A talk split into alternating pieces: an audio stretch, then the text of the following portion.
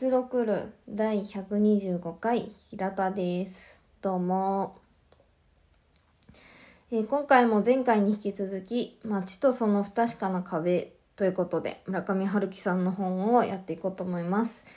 えー今回はパート8、続いていくものというテーマでね、喋っていこうと思います。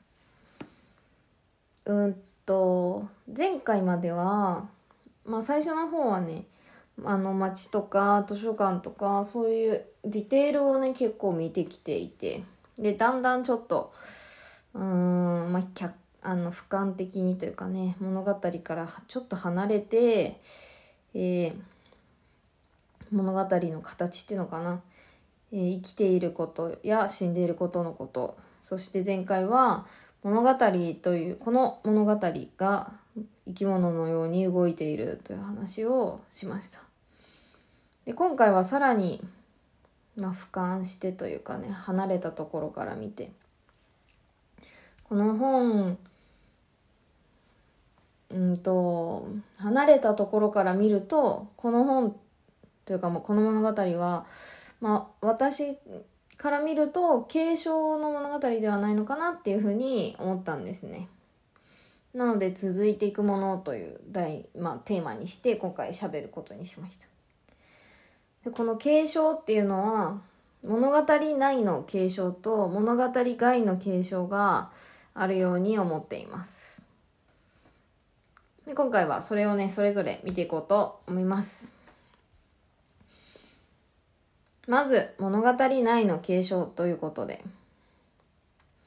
えーま、繰り返し説明していますがこの本の中ではうんと壁の中にある町の話がまあ中心にあるんですけどこの町っていうものも継承されているものなんですね。それは主人公がかつて出会った少女から主人公に手渡されそして主人公の手からイエローサブマリンの少年に引き継がれていくっていう流れがこの物語の中で見られます。でこの町の継承は前回喋りましたが、まあ、壁の継承も意味するわけですね。なので壁も一緒に継承されていくわけです。でそしてまた壁っていうものは現実にも姿を変えて現れてきますね。それはコーヒーショップで働く女の人の鎧のような下着っていうもので、えーうんとなんていうのかなメタファー的に比喩比喩比喩のように引き継がれていきます。でうんまあ、これと同時にっていうか、まあ、いろんな継承がこの本の中で行われてると私は思うんですけどその町が継承されると同時に生きるということの継承も行われているように見えるんですね。これは小安さんから主人公に継承されてそしてまた小安さんからおそらくイエローサブマリンの少年にも継承されていくことなんですね。その生き続けるということそのなんていうのかな自分が生きようと決めた場所で生き続けるのだということがそれぞれに主人公とイエローサマイの少年に継承されていってるように見えます。でこの本の中に現れるこういった大きな継承っていうのはえーまあ、赤の他人っていうかこの物語の中でそれぞれが出会った人によって行われている点も興味深いなというふうに私は思っています。うんとそこに家族というものがほとんど登場しないそして唯一家族というものを持って現れるイエローサブマリンの少年は家族というものを拒否して自分の自分にとってベストだと自分が思える場所に行くんですね。それがすごくうん。この本のなんかあの家族を否定してるんだとかそういうことじゃなくってあくまでも自分でいろんなことを決めていこうとする。自分で望む力みたいなのがこの本の、うん、大事なメッセージの一つなのかなというふうに思ってるんですけどちょっとこの話後でしますが。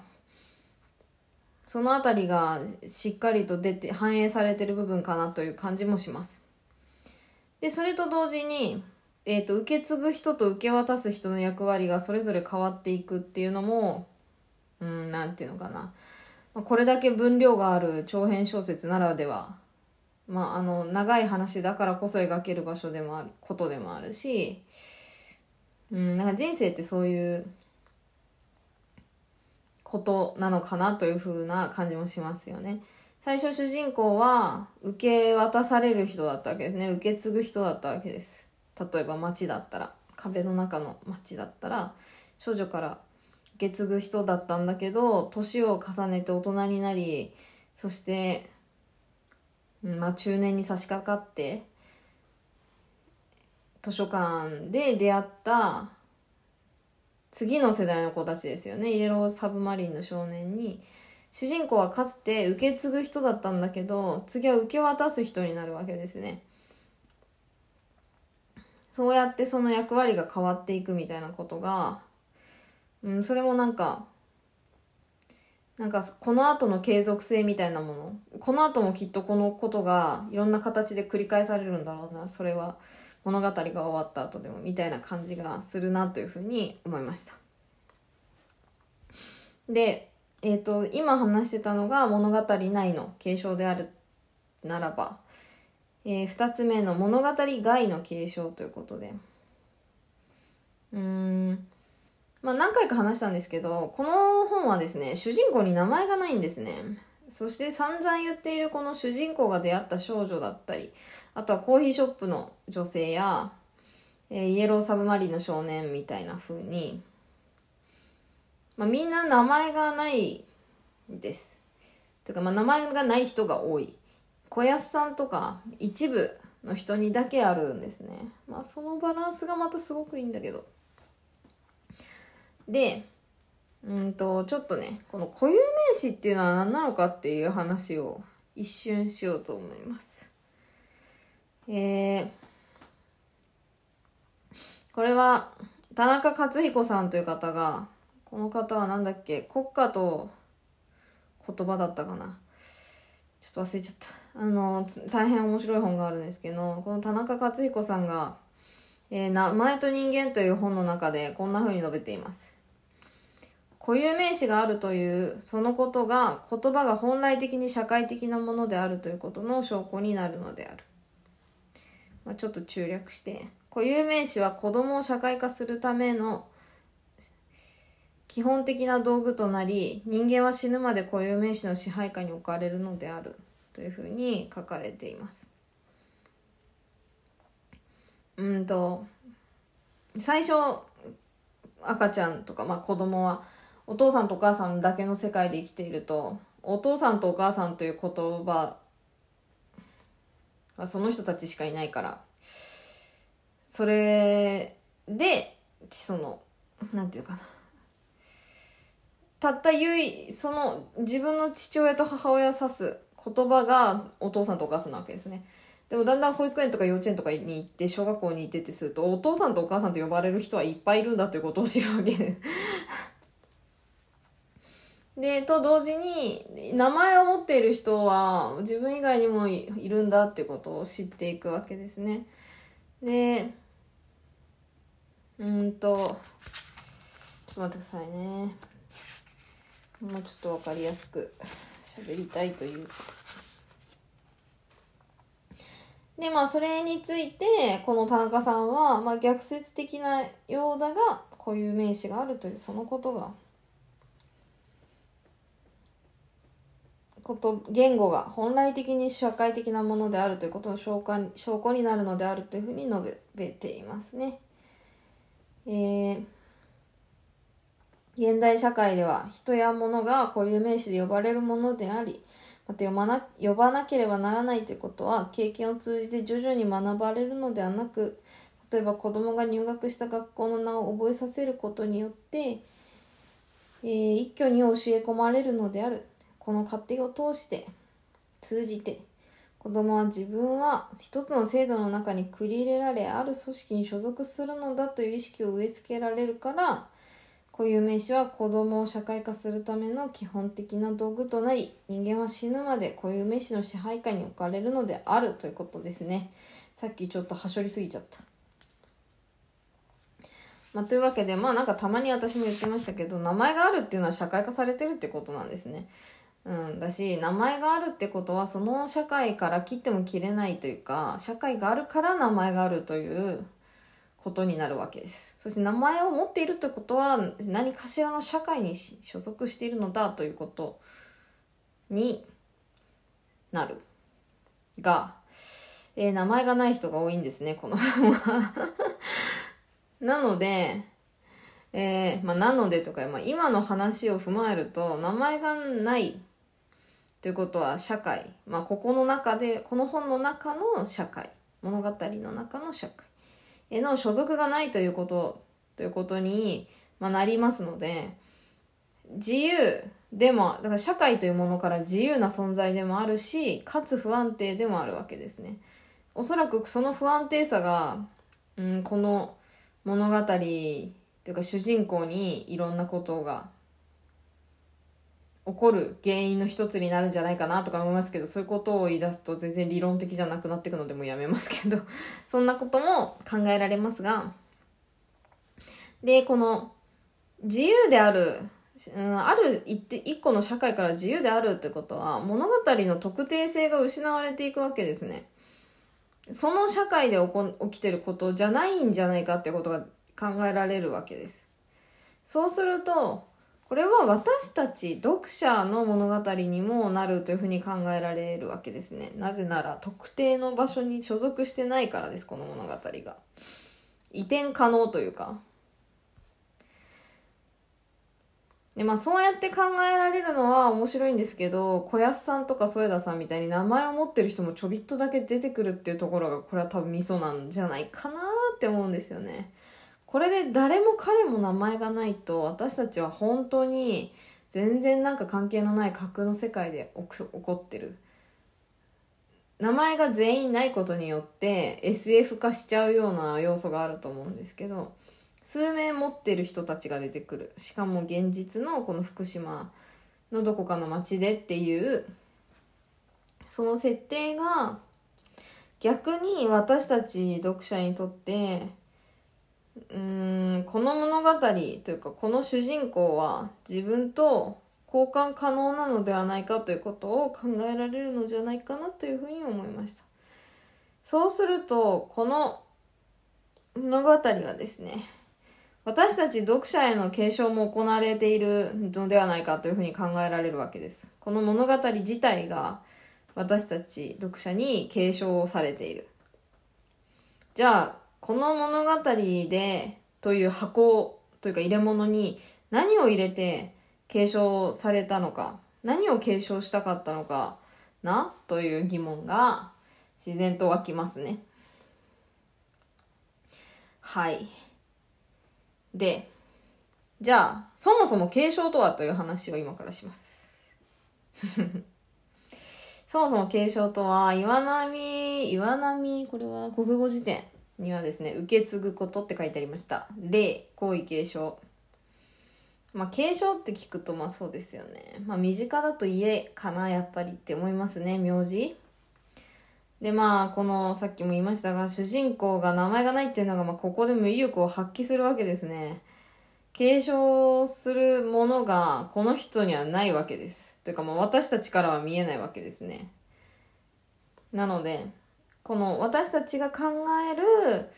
まあ、継承するものって考える時に考えられるような家とかそういったものからこの主人公は自由なので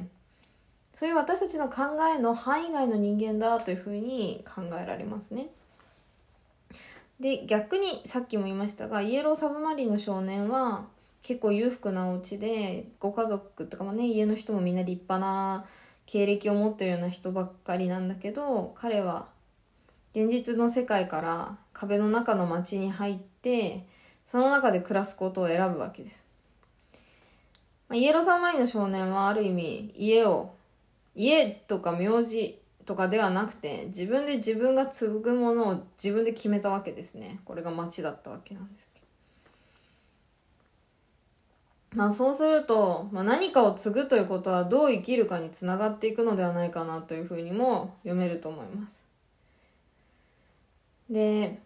じゃあさっきも言いましたが私たち読者に何を継承しようとしてるのかこの本はということですね。これは今も言いましたが、まあ、どう生きるかということと同時にこのイエローサブマリンの少年が本の中で体現してくれていますが、まあ、私はこの本を読んでて自分を信じるということをこの本はこの物語という型、うん、箱を通して私たちにうん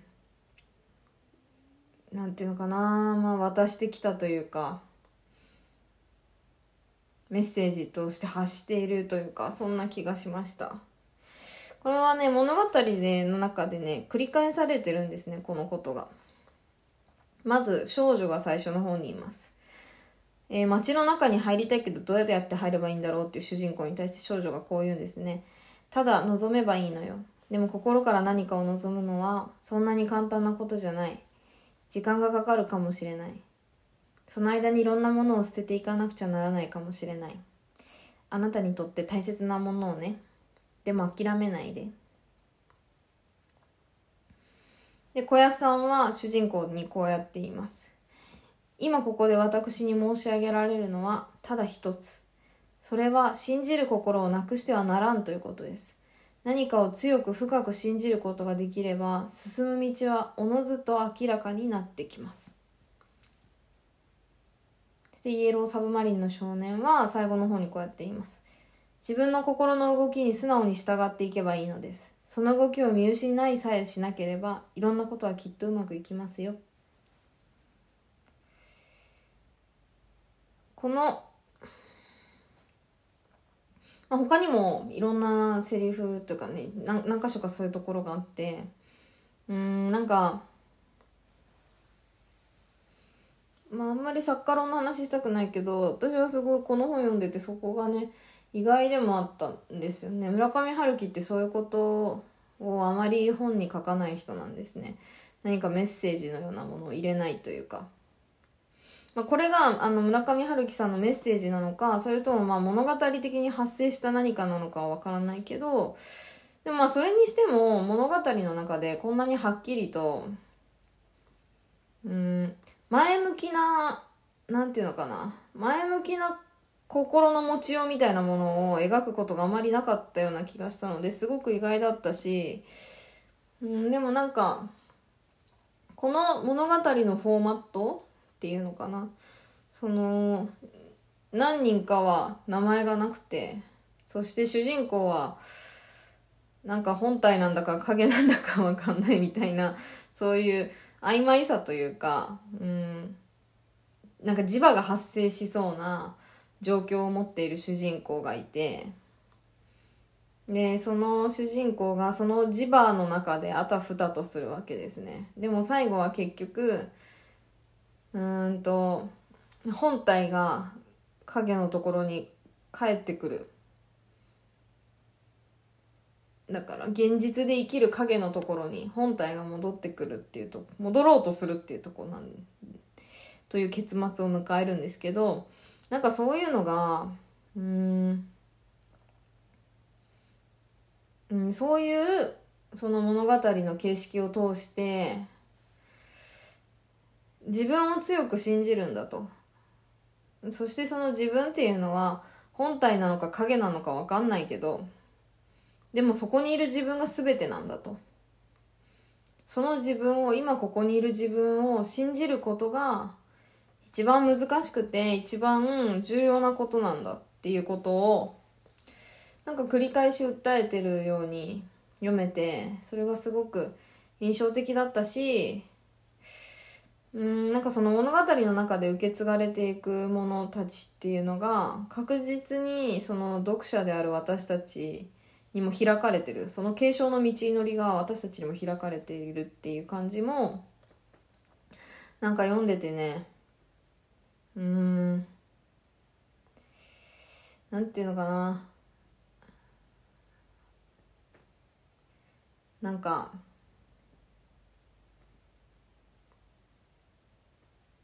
自分の自分という存在を物語が肯定してくれるというかなんか私がここにいることを物語も分かってくれてる感じなんかその物語との相互作用みたいなものをすごく感じられることができてうんなんかそういうのがね多分私はこの本を今回ポッドキャストでやろうと思った動機の一つになったんだと思うんですけどその体感みたいなのが。でもそんな風にその続いていくものっていうのは物語の中だけじゃなくて常に読者へも開かれている。そして私たち自身もおそらくこれを受け取ることによって自分たちのそれぞれの人生で人生を開いていくというかねもしかしたらそれがまた誰かに受け継がれるという可能性が開けてくるみたいなそういう感覚があって今回はこの継承というポイントからこの本の話をしました。はい。というわけで、えー、なんと、次回が最終回ですね。いやー、なんか終わっちゃうのが寂しいですね。こんなに喋っといて寂しいんかって。思われそうだけど、やっぱり、本、本のことを考えてこうやっていろいろ調べてってやる。そしてそれが終わる終わって本と別れるっていうのが近づいてくるのは、やっぱ寂しさしかないな。と言いつつ終わりますので、はい、次回はですね、次回はアフターワーズ、来たるべき落下に備えてということで、やっていこうと思います。次回に続きます。